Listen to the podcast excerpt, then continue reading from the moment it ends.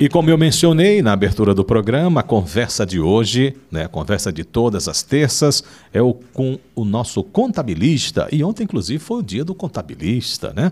O Santino Soares. Boa tarde, Santino, tudo bom?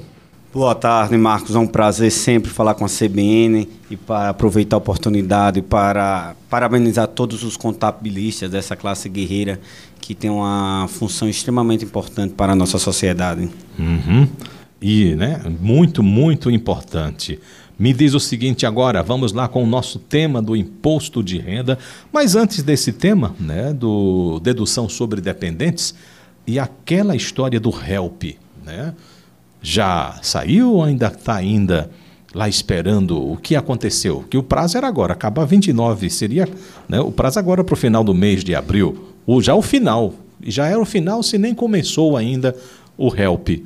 E aí, como é que está a situação do HELP, ô Santino? Sim, o final, o prazo final para adesão do HELP era agora o dia 29 de abril, o último dia útil de abril. Infelizmente, uh, o aplicativo, o acesso para uh, o parcelamento, ele não foi disponibilizado. Então, o Comitê Gestor do Simples Nacional se reuniu no último dia 20 e decidiu prorrogar o HELP. Quando ele prorroga o HELP, nós sabemos que o HELP veio para que as empresas que tiveram problemas, as empresas optantes do Simples Nacional ou que tenham, têm débitos do Simples Nacional, que não conseguiram honrar com esses valores, com, com, com o pagamento do tributo, ele veio para ajudar essas pessoas. E ele, além de dar um benefício no, de desconto para essas pessoas, ele também vem estender o prazo para a regularização dessas pendências.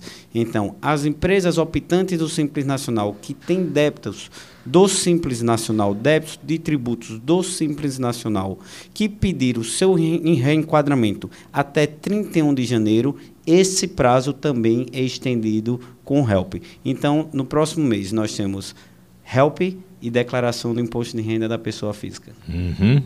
Tudo junto. Tudo junto. tá bom, então. Ou seja, né? só que o prazo foi prorrogado, mas não abriu ainda para você acessar o sistema da, da Receita Federal para solicitar o HELP. Infelizmente ainda não. Toda a norma já foi posta, já foi publicada. A publicação da prorrogação já está aí também, com o prazo final, que eu acredito que não será mais estendido. E, infelizmente, ainda vamos ter que aguardar para fazer essas simulações, para preencher documentação, para que a gente possa fazer adesão ao HELP. Mas eu sempre falo, antes de fazer a adesão, verifica quais são os débitos que você tem, verifica a sua capacidade de pagamento, se você tem outro parcelamento incentivado, se vale a pena também a, a migração para o HELP. E temos, e queria lembrar também que temos até o final agora de abril, até o dia 29, até a sexta-feira, uma transação específica para as pessoas do Simples Nacional. Se não uhum. vale a pena, como já foi posta a norma do, do HELP, como nós já sabemos de que forma vai funcionar, de repente a transação para as empresas do Simples Nacional pode ser mais interessante do que o help. Pode muitos, ser melhor, melhor do que o help. Exatamente. Uhum. Em muitos casos pode ser melhor, inclusive com desconto no principal, que o help só traz o desconto na multa, juros e encargos. Uhum. Então é bom verificar, né? E aí com esses dois dados em mãos, verificar qual a melhor condição, se fazer o parcelamento ou continua com o help. Exatamente. Ou aderir ao HELP. É, na verdade, é a transação para a empresa do Simples Nacional que vai até o último dia de abril. É, é, extremamente interessante que isso seja verificado quanto antes. Por quê? Porque nós só temos, caso a transação seja mais interessante, seja melhor para o empresário, em muitas situações, em muitos casos, ela de fato é que a pessoa verifique, porque o prazo já está encerrando. Nós estamos na última semana. E 26. Aí, é, já, hoje já são 26 e nós temos até o dia 29. Caso seja mais interessante, já pode fazer adesão à transação, por quê? Porque a transação é só até o dia 29. Já houveram prorrogações, eu acredito que não será mais prorrogado. Uhum, tá certo, então. Agora vamos tratar sobre imposto de renda, que era também até o dia 29, agora foi prorrogado até o final de maio, né? E Toda semana a gente traz um tópico para a confecção, para fazer a declaração do imposto de renda. E hoje você separou aqui a parte de deduções de dependentes. Né? Quando se fala em dependentes, a gente pensa nos filhos. Né? Pode sim. ser, tem gente que é, pode ser dependente sem ser filho? Sim, sim, sim. É, o tema dependente ela causa, ele causa muitas dúvidas nas pessoas. Por quê? Porque só na, nas, nas perguntas e respostas da Receita Federal nós encontramos 10 possibilidades diferentes para dependentes. E é muito comum verificarmos que muitas pessoas físicas caem em malha fina por declarar dependente, que não teria o direito de declarar, ou deixam de é, receber restituição, deixam de pagar imposto de renda por não utilizar a dedução de dependentes que ela teria direito. Uhum.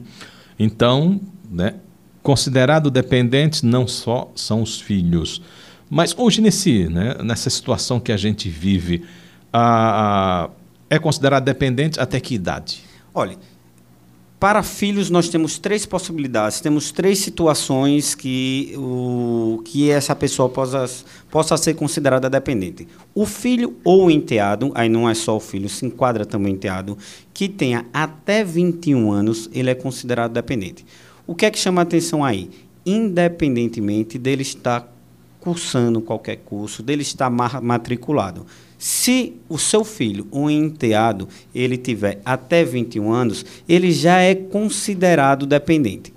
Filho enteado, outra situação de filho enteado que nós temos é o seguinte: filho enteado com deficiência de qualquer idade.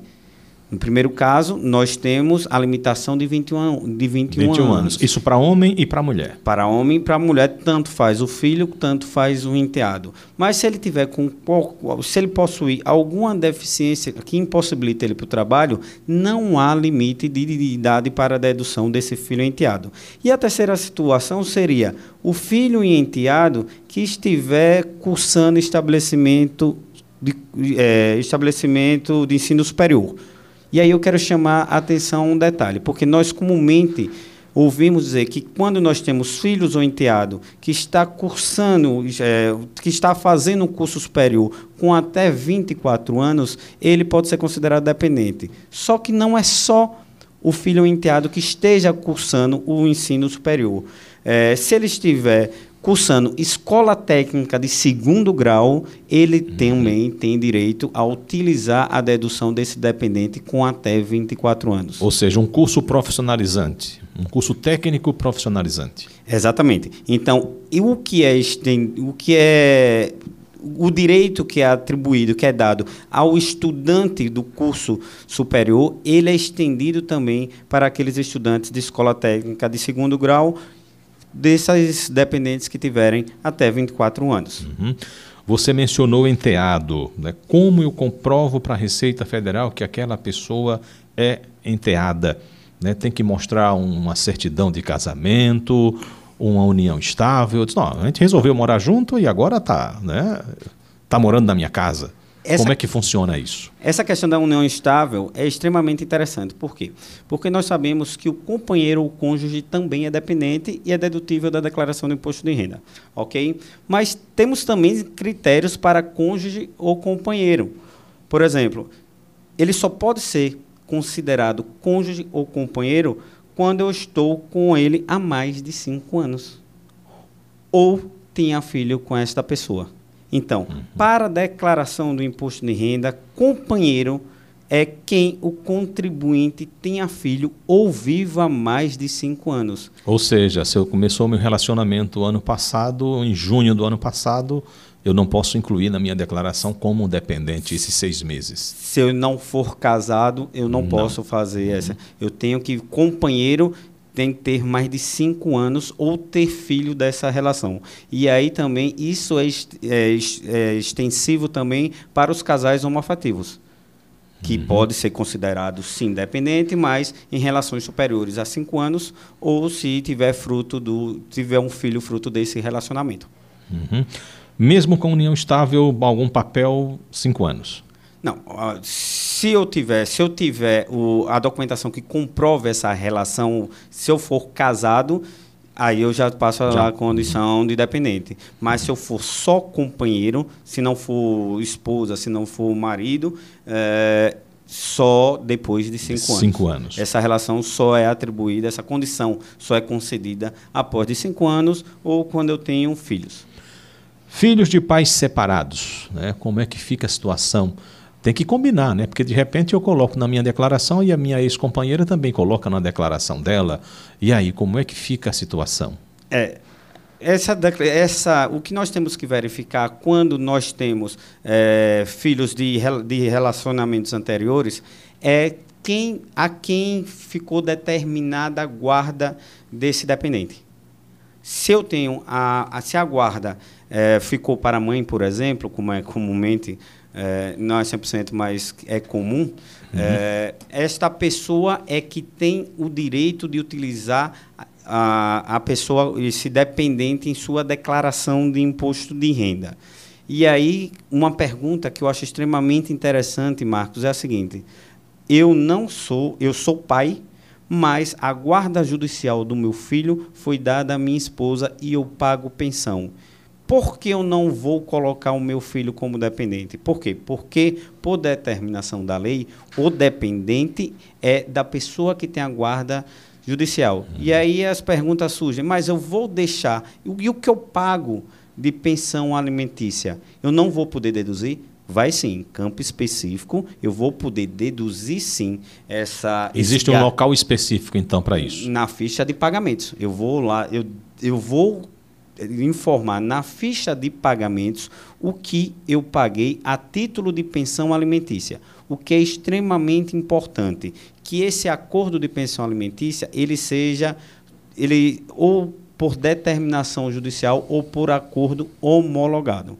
Entendeu? Pelo simples acordo entre partes. Não pode ser de boca. Não pode ser de boca. Então, para que seja dedutível esses pagamentos com pensão alimentícia, Lembrando, eu não posso declarar quando eu não tiver esta pessoa como meu, no, é, como eu não tiver a guarda dessa pessoa. E caso eu não tenha a guarda e pago pensão alimentícia e eu tenho decisão judicial ou acordo para pagamento dessa pensão, eu vou lá na ficha de pagamentos e não na ficha de dependentes.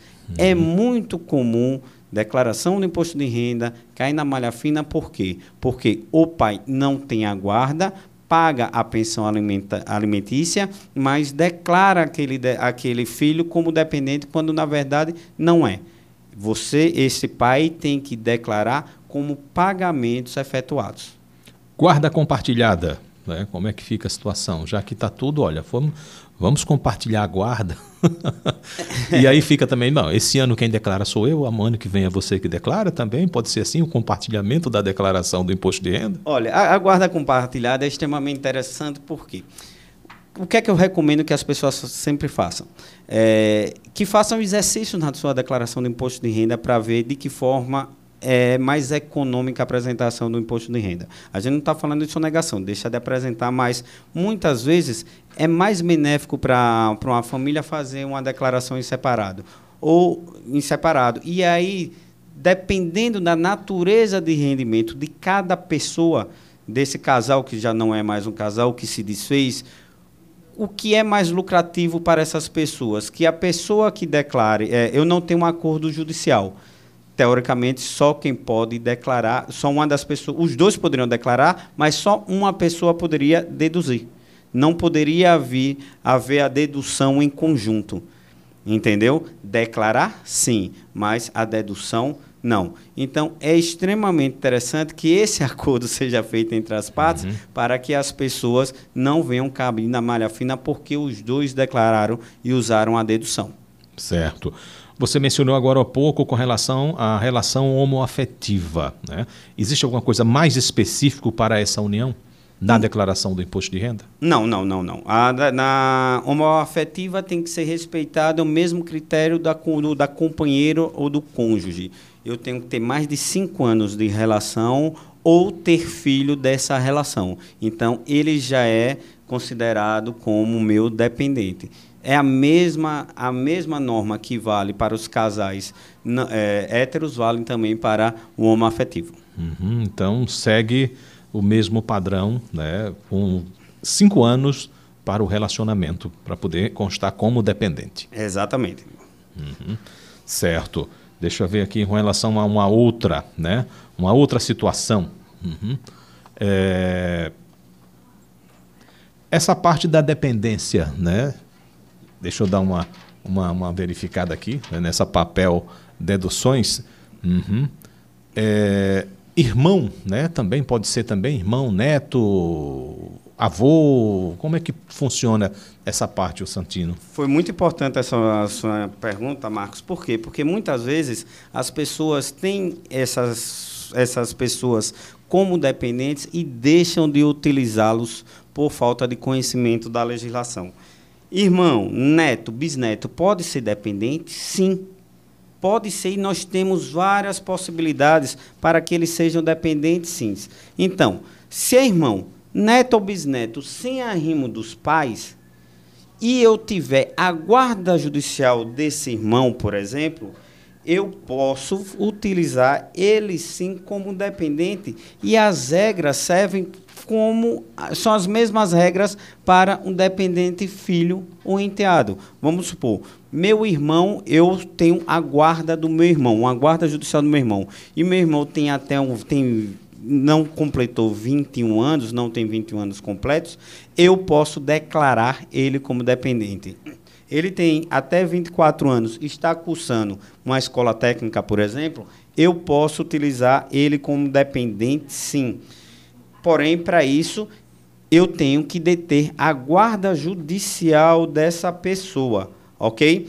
E outro caso de irmão, neto, o bisneto, que pode ser enquadrado como dependente também, é quando o contribu quando esta pessoa, ela em qualquer idade, ela tem deficiência. Se ela tiver algum tipo de deficiência que impossibilite o trabalho dela, também é considerado, pode ser considerado com dependente, sim. O que é que nós temos que prestar atenção? É que nós dependemos, nós temos que deter a guarda judicial dessas pessoas. Então, se você tem um avô que você cuida desse avô, pede judicialmente a guarda desse avô para que você possa utilizar. Nós sabemos qual é o custo do idoso. E as pessoas deixam muitas vezes de utilizar esses custos, essas deduções, por falta da. por não atender a previsão legal que é a guarda judicial. Então é extremamente é, importante que as pessoas também utilizem essa dedução. Uhum. Certo, né? Ah, me diz o seguinte, Santino, vamos esperar o repórter CBN? É? Vamos então, daqui a pouquinho a gente retorna com o Santino, né, com relação a tirar dúvidas ao imposto de renda com relação à dedução de dependentes, tá bom? Mas antes, o repórter CBN.